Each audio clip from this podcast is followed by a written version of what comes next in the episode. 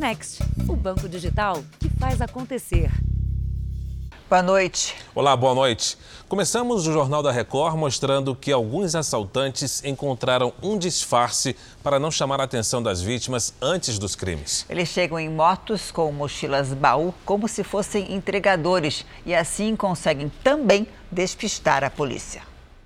O casal espera a liberação do porteiro para entrar no prédio. Do outro lado passa uma moto que parece ser de um entregador. Do meio da rua, o garupa rende as vítimas. Ele desce com a arma em punho e uma caixa térmica de entrega nas costas. Leva os celulares e as carteiras. Seis minutos depois, os criminosos já rendem os passageiros deste carro no meio da rua. Mais uma vez, o garupa desce da moto e vai na direção do motorista. O outro suspeito rende a mulher. Os dois entregam os pertences e são obrigados a sair do carro. Aqui, outro ladrão, que age sozinho, aborda um pedestre. Ele também finge ser entregador de comida. Os criminosos utilizam as mochilas de entregadores para pegar as vítimas de surpresa nas ruas e, principalmente, fugir de uma eventual blitz da polícia. Cada vez mais, estelionatários também se passam por entregadores para aplicar golpes durante o delivery de comida. O crime organizado se infiltrou nesse segmento, ele acabou verificando justamente essa falha, ele captou essa deficiência da sociedade e está usando desse mecanismo para cometer os crimes violentos dos mais diversos tipos. A câmera de vigilância desse prédio flagrou um suspeito que roubou uma vítima no chamado golpe da maquininha. Os golpistas digitam valores bem superiores àqueles que afirmam estar cobrando. As pessoas não percebem a fraude e colocam a senha. Depois de fazer o pedido por um aplicativo, o Paulo foi receber a comida sem desconfiar de nada. Aí ele tentou uma, duas, três vezes e falou assim: ah, acho que o seu cartão está com problema. Aí eu voltei, Peguei meu cartão de crédito, tentei com meu cartão de crédito. Três vezes. Os estelionatários passaram R$ 3.500 no cartão, quando a conta devida era de 58 reais. Paulo conseguiu recuperar o dinheiro, mas não teve ajuda para identificar os suspeitos. Eu liguei no restaurante no mesmo minuto. No mesmo minuto eu liguei. Ela, ela ficou apavorada, só que ela sim, ela não quis me fornecer a imagem de quem foi retirar, que eles tinham o meu nome, valor, o meu, a minha comida estava na mão dele. Quem passou para eles? Se você não estiver enxergando corretamente o valor no visor de cristal líquido, não continue a operação. Aperte o botão vermelho, que ele é vermelho justamente para isso. É o botão do parar, é o botão do perigo. Não continue. Suspeitou? Fala para o camarada: eu não vou continuar com essa operação enquanto você não me der uma máquina que tenha o visor claro. Veja agora outros destaques do dia. Deslizamento destrói casarão histórico em Ouro Preto. Primeiro lote de vacinas pediátricas chega ao país. Belo Horizonte confirma início de imunização de crianças no domingo e São Paulo na segunda-feira. Ministério da Saúde encaminha para a Anvisa o pedido de liberação do autoteste. Avanço da variante Ômicron já sobrecarrega o sistema de saúde em todo o Brasil. O Ministério da Economia dividirá com a Casa Civil poder para administrar o orçamento. E na série especial, duas bebidas que as crianças adoram e preocupam os pais chegam ao banco dos réus: o refrigerante e o suco de caixinha.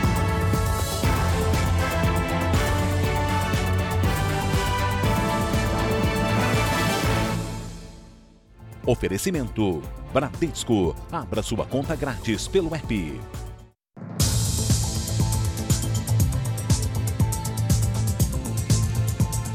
Chegou hoje ao Brasil o primeiro lote de vacinas para crianças entre 5 e 11 anos contra o coronavírus.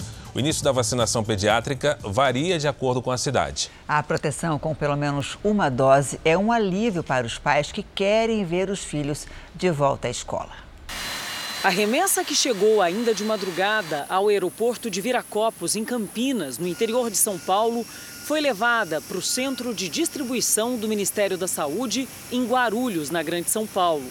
A entrega de 1 milhão e 248 mil doses da Pfizer foi acompanhada pelo ministro da Saúde, Marcelo Queiroga, que defendeu a importância da vacinação em todas as faixas etárias para dificultar a disseminação do coronavírus. Na cidade de São Paulo, a vacinação das crianças com a idade entre 5 e 11 anos vai começar na próxima segunda-feira. No estado, a previsão é vacinar 250 mil crianças por dia.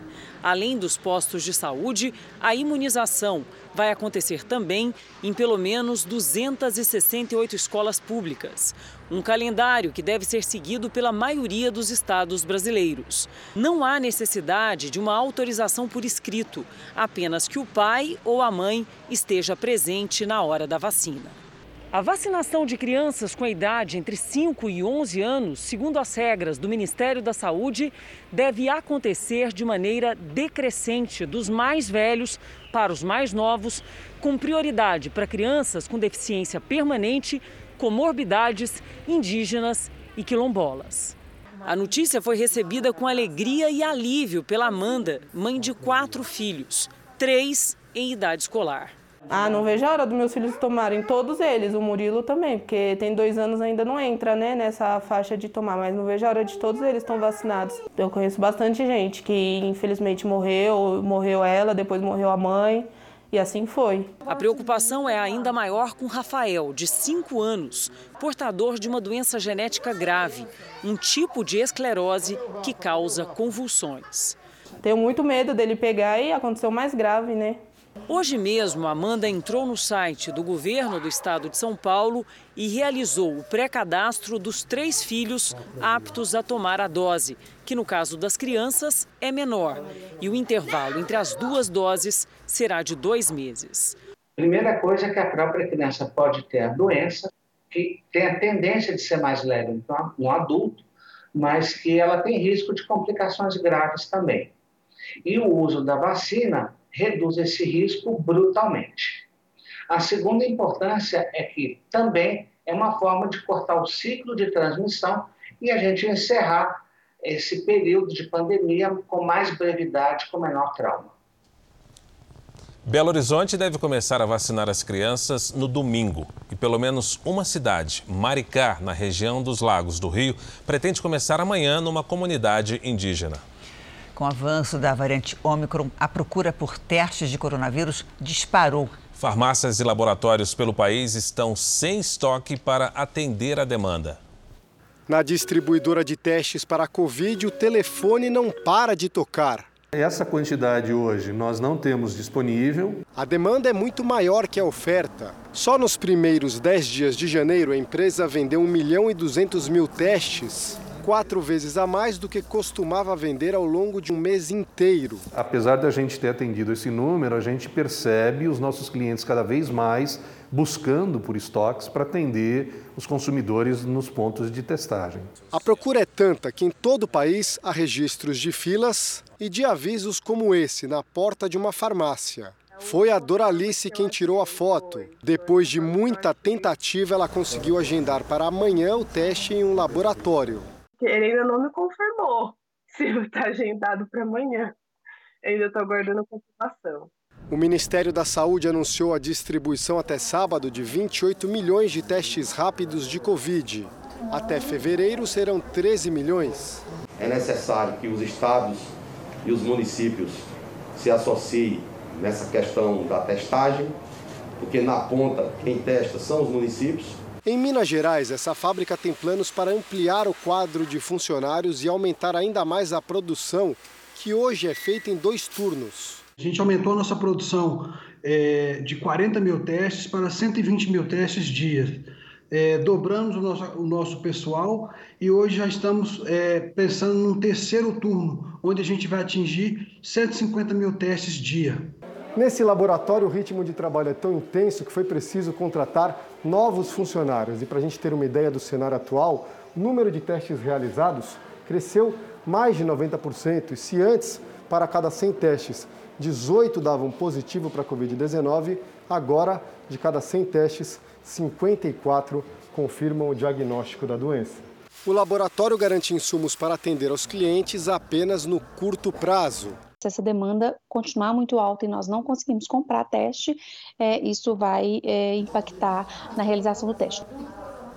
O Ministério da Saúde enviou hoje o pedido para a Anvisa aprovar o registro do autoteste de coronavírus. E quem tem as informações ao vivo de Brasília é o Matheus Escavazini. Oi, Matheus, boa noite para você. A Anvisa tem quanto tempo para responder? Boa noite, Janine. Fara, não há prazo definido, mas a agência pretende responder o mais rápido possível. No pedido, o Ministério da Saúde argumenta que o autoteste é importante porque tem aumentado muito em hospitais e postos médicos a demanda por diagnósticos da Covid. Segundo a pasta, o crescimento pelos exames é causado pelo surgimento de novas variantes, como a Omicron. O autoteste já existe nos Estados Unidos e em vários países da Europa. Com ele, se tornará possível comprar o produto em uma farmácia e realizar o exame com segurança em casa. Para o Ministério, o autoteste deverá ser usado de forma complementar aos exames já existentes. Janine Fara. Obrigada, Matheus. Agora veja que interessante. Na Polônia foi divulgado um estudo que ajuda a entender por que algumas pessoas desenvolvem a forma mais grave da Covid. Segundo os pesquisadores, um gene dobra o risco de internação com o quadro mais severo da doença. A explicação é que o gene está presente em 14% da população da Polônia, entre 8% e 9% da população europeia de maneira geral e 27% dos indianos não foram fornecidos dados sobre o Brasil. No futuro, dizem os cientistas, será possível identificar as pessoas que correm mais risco e estimular que elas se vacinem. A gente vai trocar de assunto agora. Em Cabo Frio, no Rio de Janeiro, a polícia fez uma operação contra uma quadrilha que falsificava documentos para a venda de imóveis. Sete pessoas foram presas, entre elas o chefe do grupo. Uma das vítimas do golpe perdeu 200 mil reais. Esse foi o terreno comprado por mim aqui em Cabo Frio, onde eu sonhava em construir minha casa e tudo acabou, né? Por causa dessa quadrilha. Ednei achou que estava fazendo um bom negócio. Pagou 200 mil reais pelo terreno de frente para a praia. Assinou este documento, onde a suposta proprietária vende o imóvel para ele. A promessa de compra e venda em papel timbrado parecia autêntica, mas não era tudo não passava de um golpe. Ednei nunca recebeu a escritura do terreno, apenas desculpas de integrantes da quadrilha, como mostra este áudio. Um pouquinho de paciência, que mais tardar na quinta-feira ou na sexta-feira de manhã está na tua mão esse documento. O comerciante procurou a polícia. Os agentes identificaram os oito integrantes da quadrilha. Sete foram presos hoje numa grande operação. De acordo com as investigações, os golpistas anunciavam terrenos que, na verdade, não estavam à venda e falsificavam documentos para receber o dinheiro. O que mais chamou a atenção da polícia é que entre os integrantes da quadrilha estava a funcionária de um cartório onde os negócios eram fechados. Uma peça importante no esquema que passava credibilidade aos clientes. Ela passava essa tranquilidade, essa aparência de legalidade. Você está dentro de um cartório com uma funcionária do cartório te dando o aval para você fechar o negócio. Segundo a polícia, a escrevente, identificada como Natália Diniz, repassava informações sobre o verdadeiro proprietário do imóvel. Com o nome do dono, os golpistas faziam um documento falso, supostamente passando o terreno para o nome de uma das integrantes da quadrilha, Benedita Frutuoso, de 73 anos.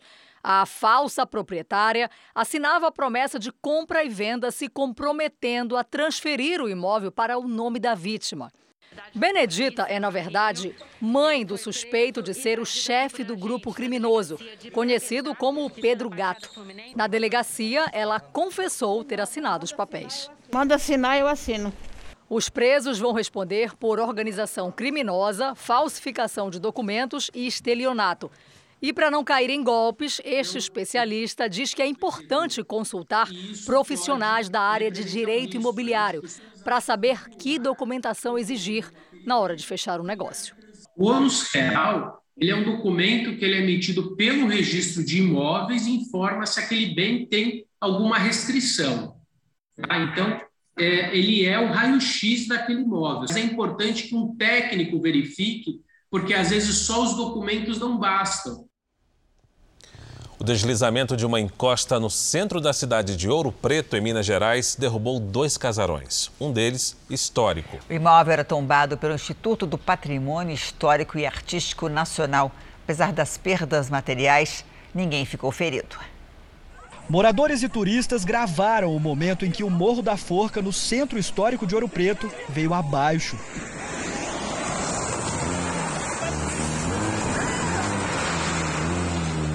A avalanche de terra arrebentou os fios de energia elétrica e as explosões assustaram quem estava por perto. Sai da fiação, sai da rua! Sai da rua! Em menos de 10 minutos, é, veio tudo abaixo. A área é considerada de risco, tem histórico de deslizamentos. As duas construções estavam vazias há quase 10 anos. Ela é uma área que já vem sendo monitorada há vários anos pela nossa Defesa Civil, exatamente pela fragilidade geológica que nós temos aqui e pelo histórico de deslizamentos que já foram catalogados aqui nessa região. Depois do deslizamento, toda essa área no entorno dos casarões precisou ser isolada. Segundo a Defesa Civil, ainda existe o risco de novos deslizamentos por conta daquela encosta ali. O Ministério Público Federal pediu ao IFAM, Instituto do Patrimônio Histórico e Artístico Nacional, um estudo sobre os impactos do desabamento em relação aos prédios vizinhos e instaurou um procedimento administrativo para investigar o caso. Este geólogo lamenta que nada tenha sido feito para impedir que os casarões fossem atingidos. Aquele casarão deveria ter sido protegido com um muro de contenção e tudo, como obra prioritária. Daqui a pouco a gente tem a previsão do tempo, mas antes a Lidiane já está aqui para explicar para a gente o que, que, pode ter acontecido com esse deslizamento em Ouro Preto. Lidiane. Vamos lá, Janine. Boa noite para você, para o Fara, para todo mundo que nos acompanha. Olha só, se tem chuva forte, mas depois há um período de tempo firme, uma parte da água evapora e a outra consegue ser absorvida sem causar estragos. Estamos no dia 13 de janeiro e choveu todos os dias em várias cidades de Minas Gerais, inclusive sobre Ouro Preto. A quantidade de água esperada para o mês é em torno de 300 milímetros, mas já choveu mais de 450. 50% além do esperado para o mês inteiro e nem chegamos à metade de janeiro. Vamos entender nesta arte o que pode ter acontecido. A chuva penetra no solo Aí, quando há vegetação, como no caso de ouro preto, o que acontece? As plantas protegem um pouco mais a terra. Olha só, a camada do solo com a vegetação, e enquanto as camadas mais profundas absorvem a água, até que o solo encharca, não consegue realmente absorver mais água e começa então a rachar. A primeira camada cede, engole o que encontrar pela frente, produzindo as imagens que nós vimos agora há pouco, que lembram e muito uma avalanche. Daqui a pouco eu volto com a previsão do tempo para todo o Brasil. Janine Fara. Combinado, Lídia. Até já. Até já. Daqui a pouco, as consequências da chuva em Minas Gerais. Quase metade das cidades do estado está em situação de emergência. E na série especial, refrigerantes e sucos de caixinha, bebidas que as crianças adoram, estão no banco dos réus.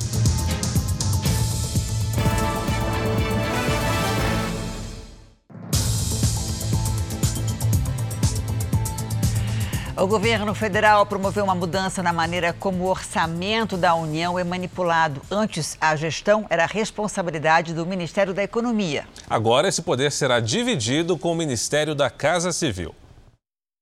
A mudança foi publicada no Diário Oficial. O documento diz que operações de remanejamento e abertura de créditos do orçamento agora estão condicionados à manifestação prévia favorável do ministro de Estado-chefe da Casa Civil da Presidência da República, Ciro Nogueira. O Ministério da Economia, comandado por Paulo Guedes, nega que tenha perdido a autonomia com a mudança. Disse que a questão é um consenso entre os ministérios envolvidos. O orçamento aprovado para 2022 prevê reajuste salarial para agentes de segurança federais. A ameaça de abandono dos cargos de outros servidores por falta de reajuste chegou ao gabinete do presidente da República. Servidores do Banco Central, por exemplo, dizem que vão entregar mais de 500 cargos comissionados no próximo dia 18, se o aumento contemplar apenas os policiais federais, como chegou a indicar o próprio presidente no final do ano passado. Auditores da Receita Federal suspenderam hoje a emissão de novas certificações para empresas que trabalham com o comércio exterior. Além disso, 1.200 auditores também já entregaram os cargos pelo país. Atividades aduaneiras de fiscalização nas fronteiras também foram suspensas. Jair Bolsonaro vem sendo aconselhado por aliados a desistir do aumento e não dar reajuste a nenhuma categoria. O risco de uma paralisação fez o ministro Paulo Guedes receber no final da tarde representantes da Receita Federal. E depois da reunião, o presidente do Sindifisco Nacional, Isaac Falcão, classificou o encontro com o ministro da Economia, Paulo Guedes, como frustrante. Segundo ele, o movimento dos auditores fiscais tende a se intensificar. Ainda não há declarações do Ministério da Economia. O príncipe Andrew, filho da rainha Elizabeth II, renunciou aos títulos militares. Segundo o Palácio de Buckingham, Andrew abriu mão também dos cargos honorários. A decisão foi tomada depois que um juiz de Nova York, nos Estados Unidos, negou o pedido de arquivamento de um caso de abuso sexual.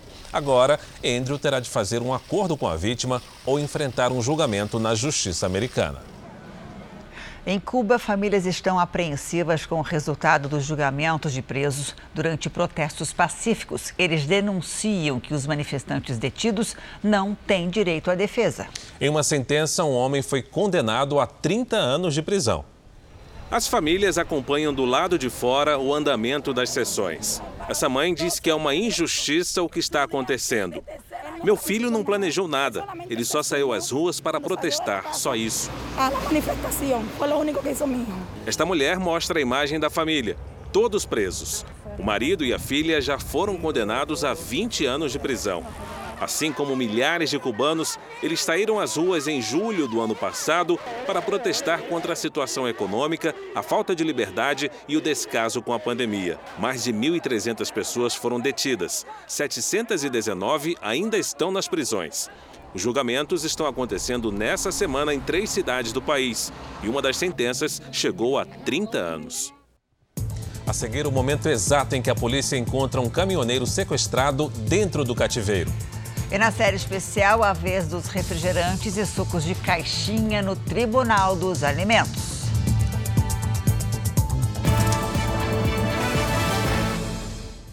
A polícia de São Paulo faz um alerta. Traficantes atacam caminhoneiros que chegam à capital para usar o veículo no transporte de drogas. Hoje, o motorista foi sequestrado e mantido em cativeiro.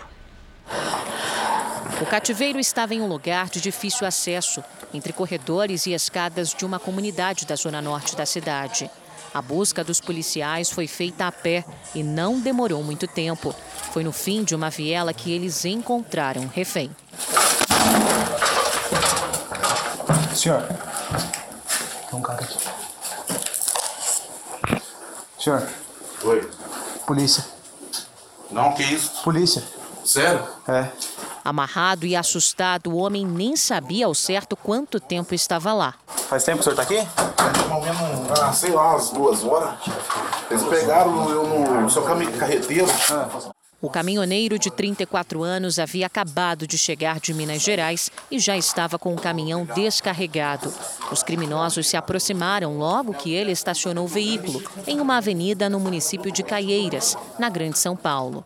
Os criminosos levaram o caminhão e os celulares das vítimas. Eles também exigiram senhas, cartões e dados bancários. Para a polícia, o objetivo dos sequestradores era usar o caminhão roubado para transportar drogas. Horas depois do sequestro, a polícia encontrou o caminhão abandonado no próprio município de Caieiras. Os criminosos não foram localizados. A polícia militar disse que segue em busca dos fugitivos. Um passageiro foi baleado numa tentativa de assalto no metrô Santa Cecília, na região central de São Paulo. O assaltante foi preso. Segundo a irmã da vítima, o homem estava dentro do metrô e foi abordado por um assaltante. Passageiro tentou correr para o fundo do vagão e foi perseguido. O assaltante atirou três vezes contra ele. Um tiro falhou, os outros atingiram a perna e a orelha. Ele foi socorrido e encaminhado ao pronto-socorro da região. O assaltante foi preso. Antes de atacar o passageiro, ele já havia roubado o celular de uma motorista de aplicativo. Em nota, o metrô informou que os seguranças da companhia prestaram socorro à vítima e auxiliaram a polícia. O Pará é o maior produtor de açaí do mundo, mas essa história de sucesso pode esconder um lado triste da nossa realidade: o trabalho infantil. Os dois irmãos saem todos os dias bem cedo de casa. Juntos vão para uma região de várzea, às margens do rio, apanhar açaí. Está com quantos anos? Seis. Seis anos. E você aprendeu a pegar açaí com quantos anos? Três. Três anos. Em outra comunidade, também no município de Abaitetuba, a cerca de 130 quilômetros da capital Belém, encontramos uma situação parecida. O menino hoje tem oito anos, mas o trabalho de subir e descer nos açaizeiros ele faz desde os seis. Você tira quanto por dia? Eu tiro, é, às vezes, eu e meu irmão tiro é, uma lata ou duas. Quanto está custando cada lata? Está custando é, 10 reais. 10 reais. Então, no caso aqui, se tirar duas latas, é 20 reais por dia. É. A gente aqui embaixo fica impressionado com a altura que a criança sobe para conseguir pegar o cacho de açaí. Daqui até lá em cima tem mais ou menos uns 15, 20 metros. Ou seja, se ele cometer qualquer erro e cair lá de cima, ele pode se machucar feio aqui embaixo e até morrer. Eu tenho medo muito de subir na árvore porque eu posso cair até me machucar, me machucar ou até morrer. Os municípios de Garapé-Miri e Abaetetuba, no Pará, produzem 1 milhão e 300 mil toneladas de açaí por ano, o que chega a movimentar mais de 8 bilhões de reais. A maior parte da produção é mecanizada, mas em pequenas plantações o trabalho conta com crianças. Dói na mão quando tira os caroços. O peixe ficou muito preso. Aí quando você passa a mão, então ela machuca. É, machuca. Posso ver tua mão? Ó. Ó como é que tá a mão dele. Em todo o país, se acredita que 1 milhão e 700 mil crianças trabalhem de forma ilegal. Não há dados específicos sobre o trabalho infantil na produção de açaí, mas o Pará está entre os 10 estados com os piores índices. A criança, ela já, aqui no nosso interior, ela já nasce com a tendência de subir na cezeira. Então sobe, normalmente. Criança que com 5, 6 anos já, já é profissional. O Ministério Público do Trabalho combate a exploração da mão de obra infantil. A pena para quem submeter criança ou adolescente a trabalho perigoso ou insalubre pode chegar a quatro anos de prisão. Proteger as crianças e os adolescentes contra a exploração do trabalho infantil é, sem dúvida nenhuma, o único caminho possível para a construção de uma sociedade livre, justa e desenvolvida. Não é de hoje que a população de Minas Gerais sofre com as enchentes. O estado é cortado por rios que, nessa época do ano, por causa da chuva, tem aumento do nível da água. As consequências são comunidades ilhadas e milhares de desabrigados. Até agora, 25 pessoas já morreram. Motoristas tentam, mas como acontece com muitas estradas do estado, é quase impossível passar. Tentamos chegar à cidade de Pompéu, que está praticamente ilhada, ainda mais depois que a ponte sobre o rio Pará foi destruída pela correnteza. Pompéu é uma cidade em perigo. Ela é um exemplo do que acontece em várias cidades de Minas. São banhadas por rios que encheram. Aqui é ainda mais impressionante, porque são quatro os rios por perto, com duas usinas hidrelétricas. Ao todo, três pontes estão interditadas. Esta é uma das estradas que dão acesso à cidade mineira de Pompéu. Ou pelo menos, como no caso aqui, deveria dar. A chuva dos últimos dias elevou o nível dos rios. Esta ponte saiu do lugar. Para passar por aqui, só a pé. Mas a caminhada até Pompéu é longa, pelo menos 30 quilômetros. Moradores juntam pedras, pedaços de madeira e é bom ter tração nas quatro rodas para seguir viagem. A maioria desiste. Dá para passar? Ah, aqui não tem jeito não, né? Nem de caminhonete. E agora? Agora é voltar e aguardar, né? E não é só quem mora na cidade que está ameaçado. Indígenas das aldeias Caxixó sofrem com as enchentes. E o que é bem pior, nem todos foram resgatados. Um outro rio, o São Francisco, também deixa um rastro de destruição com as cheias. Segundo o estudo da Agência Nacional das Águas do governo federal, o volume de chuva foi acima da média para dezembro, causando umidade no solo e aumento do escoamento e vazão de toda a bacia. Um nível tão alto não era observado desde 2009. Em Claro dos Poções, as cheias causaram a morte deste homem de 48 anos.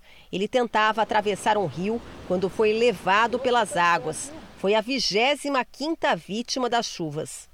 Mais ao norte, em Januária, comunidades quilombolas tiveram que sair às pressas de casa porque a água do São Francisco subiu 8 metros. São 374 cidades do estado que agora estão em situação de emergência, 33 a mais do que ontem. É quase a metade de todos os municípios de Minas Gerais. Numa das cidades mais afetadas, Governador Valadares, algumas ruas seguem interditadas com a vazão de outro rio, o Doce. Onde a água baixou, foi a hora da limpeza e de checar o que ainda pode ser aproveitado. Na cidade, cerca de 16 mil pessoas deixaram as casas.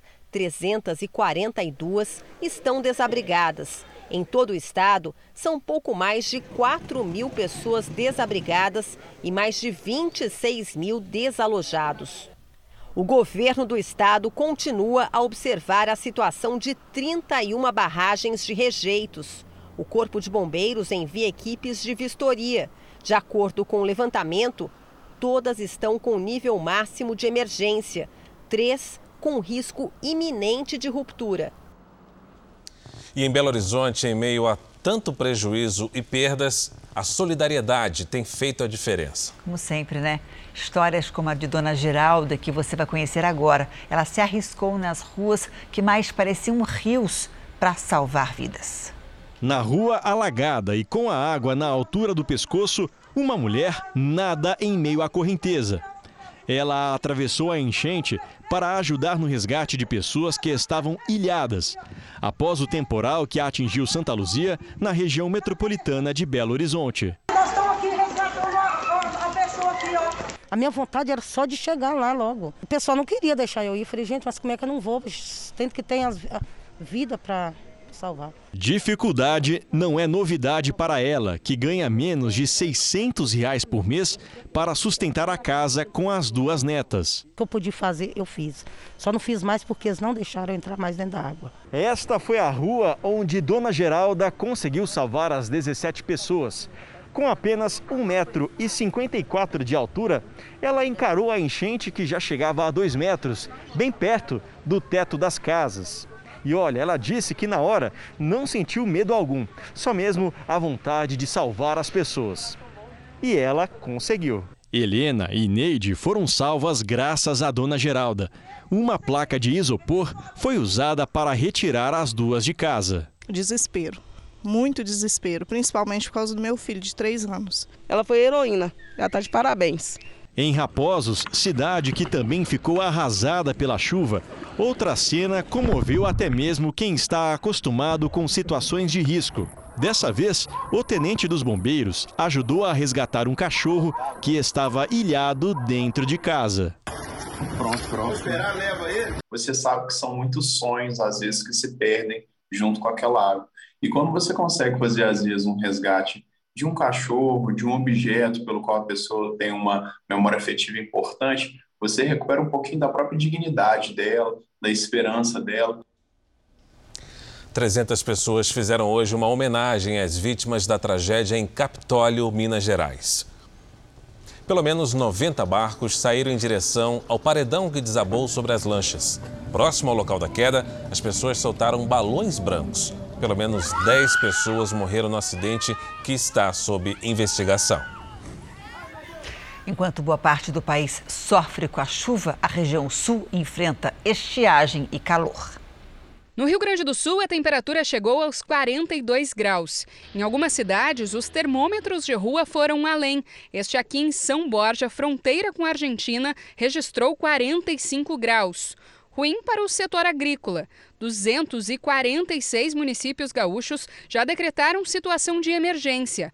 Mais de 195 mil propriedades rurais registraram perdas nas lavouras. Significa que a gente vai ter aí até domingo a temperatura em Porto Alegre na casa dos 38 graus, 40 graus. Essa família que viajou de São Paulo para Porto Alegre se surpreendeu com tanto calor. Lá em São Paulo está bem frio e agora a gente chegou nesse calor aqui super abafado, então um sorvetinho aqui vai bem. Um outro jeito de se refrescar aqui na capital gaúcha é esse aqui.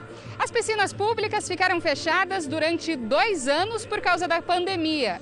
Mas nesse verão, cinco delas estão em pleno funcionamento tomar um banho, jogar uma bola ali na, na, quadra, é sempre muito bom no verão. Em Santa Catarina, a Defesa Civil emitiu um alerta. Essa semana, o calor deve ser histórico, com temperaturas acima dos 30 graus em todo o estado. O Paraná também enfrenta uma crise hídrica apontada como a pior dos últimos 70 anos. Enquanto o calor supera os 40 graus no Rio Grande do Sul e deve bater recorde em Santa Catarina, na Serra Catarinense, o que se viu hoje foi uma manhã fria com direito à geada. A Lidiane está de volta aqui com a gente. Lid, frio em pleno verão Haja saúde, né? Para essa gangorra de temperaturas. Isso. Pois é, gente. Estou de volta aqui para falar que não é algo incomum, viu? Se tiver temperatura baixa, algo típico da região serrana, e pouca nuvem, isso pode acontecer. A vegetação no Vale do Caminhos da Neve amanheceu assim, ó, coberta por gelo. Neste momento, temos mais nebulosidade sobre as regiões norte e nordeste. E tem novidade chegando para o Rio Grande do Sul. Com a chegada de umidade, volta a chover forte só no norte gaúcho. Na outra ponta do mapa, o encontro de ventos dos dois hemisférios provoca temporais sobre o Maranhão e Piauí.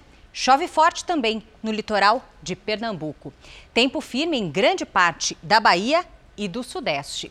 A capital mais quente desta sexta será Porto Alegre, com 37 graus. Em Belo Horizonte, Manaus, faz 32. Em Brasília, 27 e em Teresina, até 33.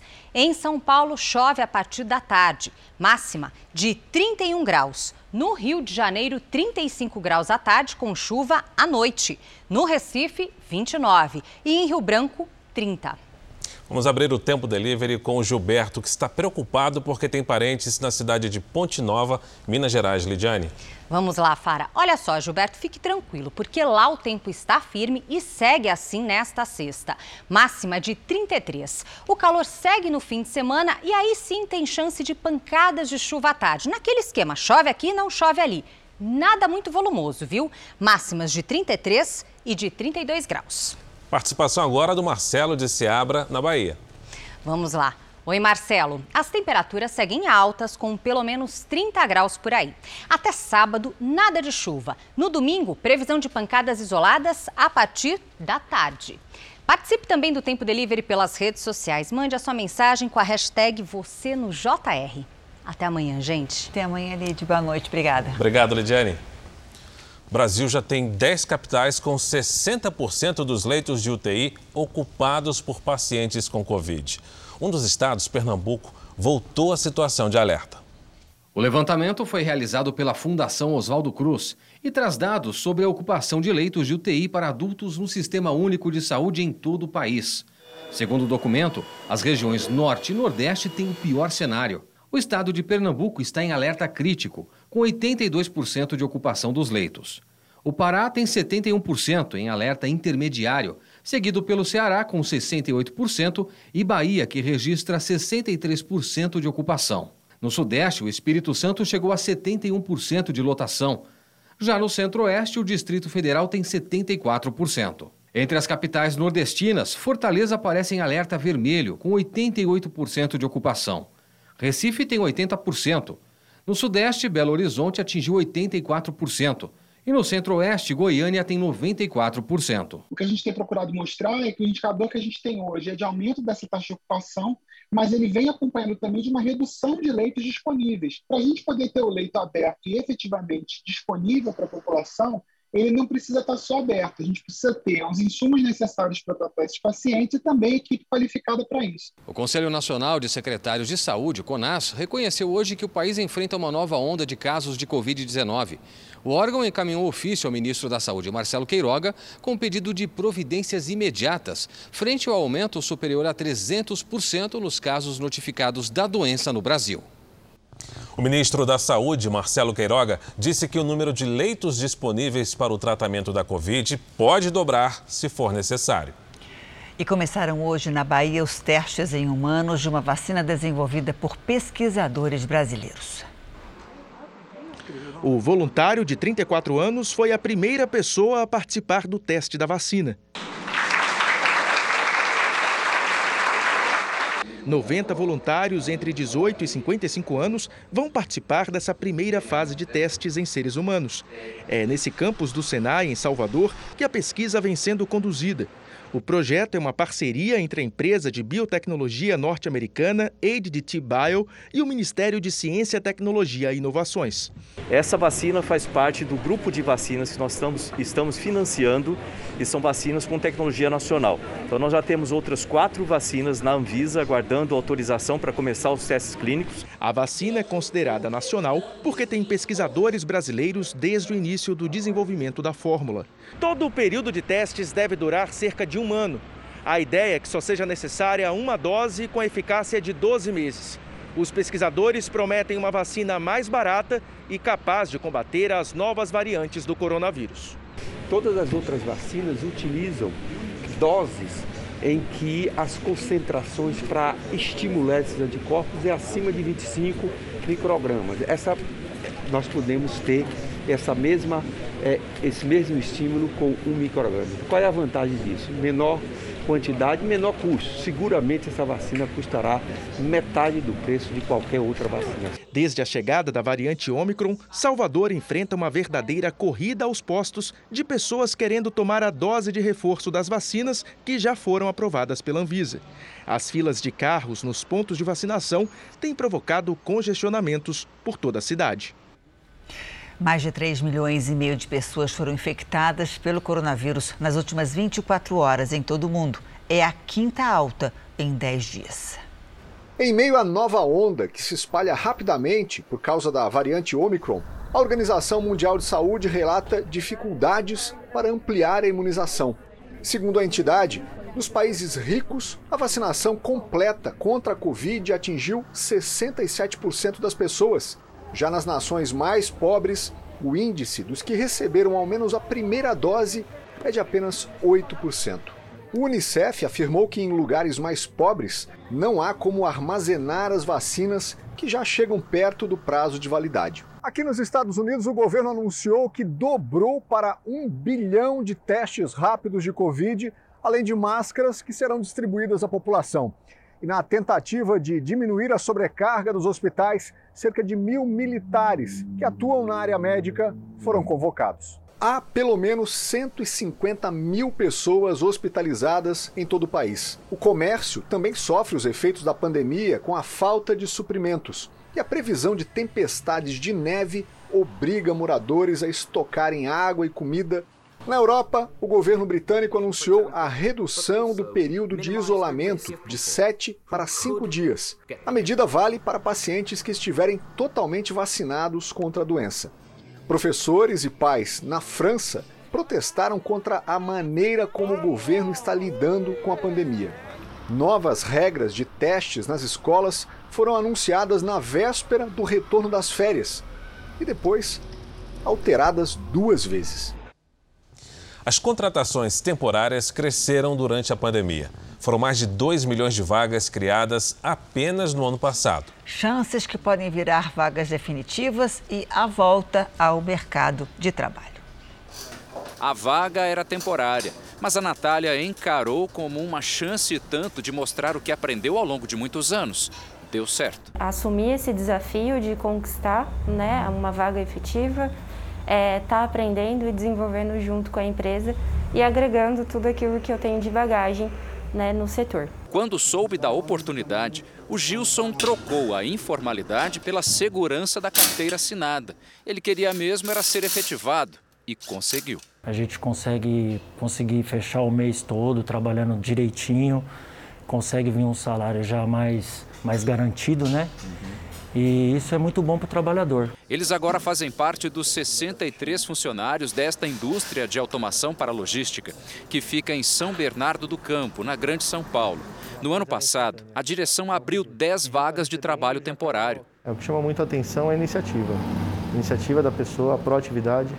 Nem, é, nós dificilmente observamos a capacidade técnica, porque isso é, um, é trabalhado, eu consigo trabalhar. Agora, determinação, foco, são é, características que eu consigo é, captar logo de início. O que acontece aqui nessa empresa é o reflexo de muitas outras pelo país que apostaram na criação de vagas temporárias de trabalho para dar conta da demanda crescente. O resultado foi um aumento de mais de 20% nessa modalidade de contratação em 2021, quando comparado ao ano anterior.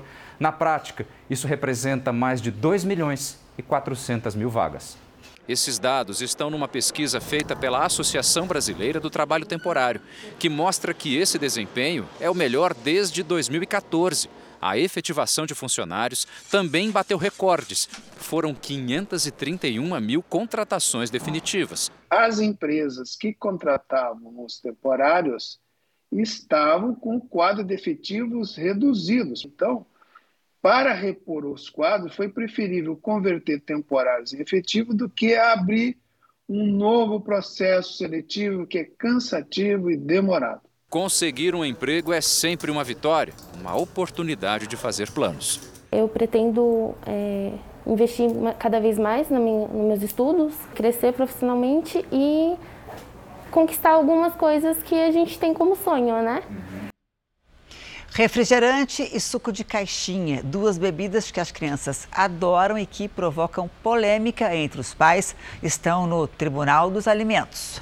A preocupação dos especialistas é que as crianças e adolescentes estão deixando de tomar água e entrando em contato com os sabores adocicados artificiais desde muito cedo.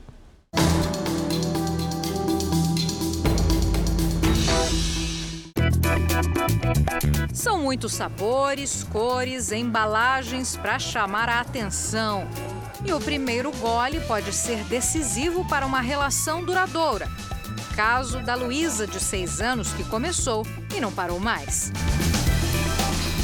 Quem apresentou o refrigerante para elas foi meu pai. A história do Volkswagen. Todos os dias, no almoço e jantar, tem um copo para acompanhar as refeições todos os dias ela acaba tomando um pouquinho. Os doces é na base da troca, né? Assim, se ela come direitinho, faz a refeição certinha e tem a sobremesa. Juliana é pedagoga e em casa faz tudo para que as duas filhas comam direito. Aqui todos os dias tem o arroz, o feijão, alguma proteína, salada, elas comem bem também, elas gostam. Eu gosto de comer carne, de macarrão, várias frutinhas, pepino, cenourinha. O problema é que o refrigerante vai virando uma opção na hora da sede. Às vezes, quando eu tô com sede, não tenho muita vontade de beber água. Eu bebo um pouquinho só de refrigerante. O açúcar é um vício porque ele é um estimulante muito forte e esse estímulo, essa sensação que você tem boa de mais energia é muito boa, é muito gostosa. Então isso vai te viciando e o cérebro vai ficando acostumado com isso. Então ele vai precisando de cada vez mais essa, essa uma quantidade maior do que ele ingeria antes para ele sentir a mesma coisa. Um estudo do Ministério da Saúde mostrou que uma em cada três crianças tomou refrigerante suco artificial antes de completar dois anos. E um copo de 200 ml de refrigerante tem o equivalente a 20 gramas de açúcar. É como se eu colocasse aqui quatro colheres dessas de chá.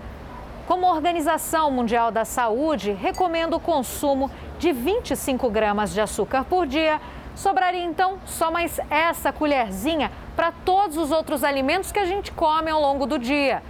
No caso dos adolescentes, que dificilmente param em um copo só, o resultado é um acúmulo exagerado de açúcar no organismo e o risco grande para a obesidade.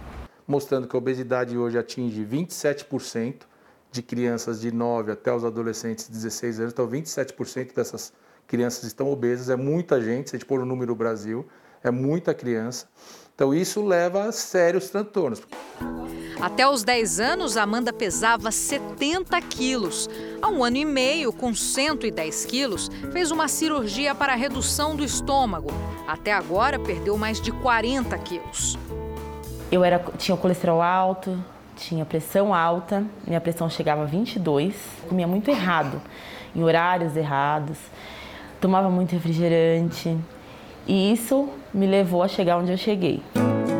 Para evitar a obesidade da filha de 4 anos, a alimentação saudável é prioridade. Porque eu tinha muito medo dela sofrer o que eu sofri, né? Então, eu desde pequenininha eu ofertava alimentos mais saudáveis. Tem que ter o hábito, né? E ter paciência. Portanto, no nosso tribunal, a sentença nem é uma surpresa. Refrigerantes no dia a dia, não. Só eventualmente. Nutricionalmente é, uma, é, uma, é, é algo muito pobre. Uh, deveríamos privilegiar sucos naturais e água. A hidratação é importante, nada é melhor do que a água nesse sentido. Mas e os sucos de caixinha, aqueles que quase todas as mães colocam na lancheira dos filhos? Tem de todo tipo, não tem gás. Não é melhor?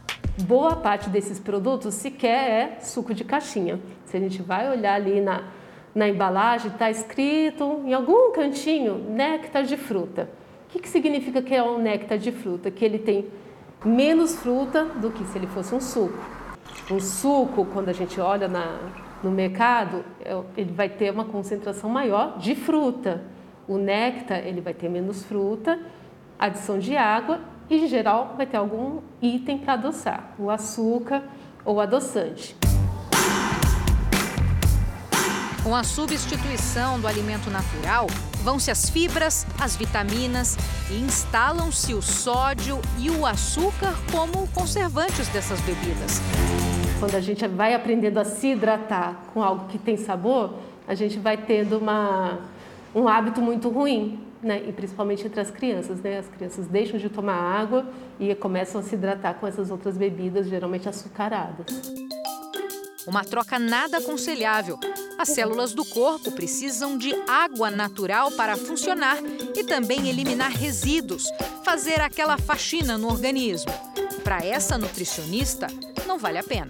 A questão de dar suco de caixinha em vez de um refrigerante, para mim é trocar seis por meia dúzia. Porque se você for ler o rótulo, a quantidade de açúcar que está num refrigerante e num suco de caixinha é praticamente a mesma. Então você não está fazendo escolhas inteligentes. A escolha inteligente é espremer uma laranja em casa e ofertar para criança. É muito mais saudável. Reprovado. E esta edição do Jornal da Record termina aqui. À meia-noite e meia tem mais Jornal da Record. Fique agora com a Bíblia. No episódio de hoje, a culpa de Judá. Boa noite para você e a gente se vê amanhã. Eu volto daqui a pouco às 10h30 no Repórter Record Investigação com o programa O Amor na Cracolândia. Não perca. Excelente noite para você.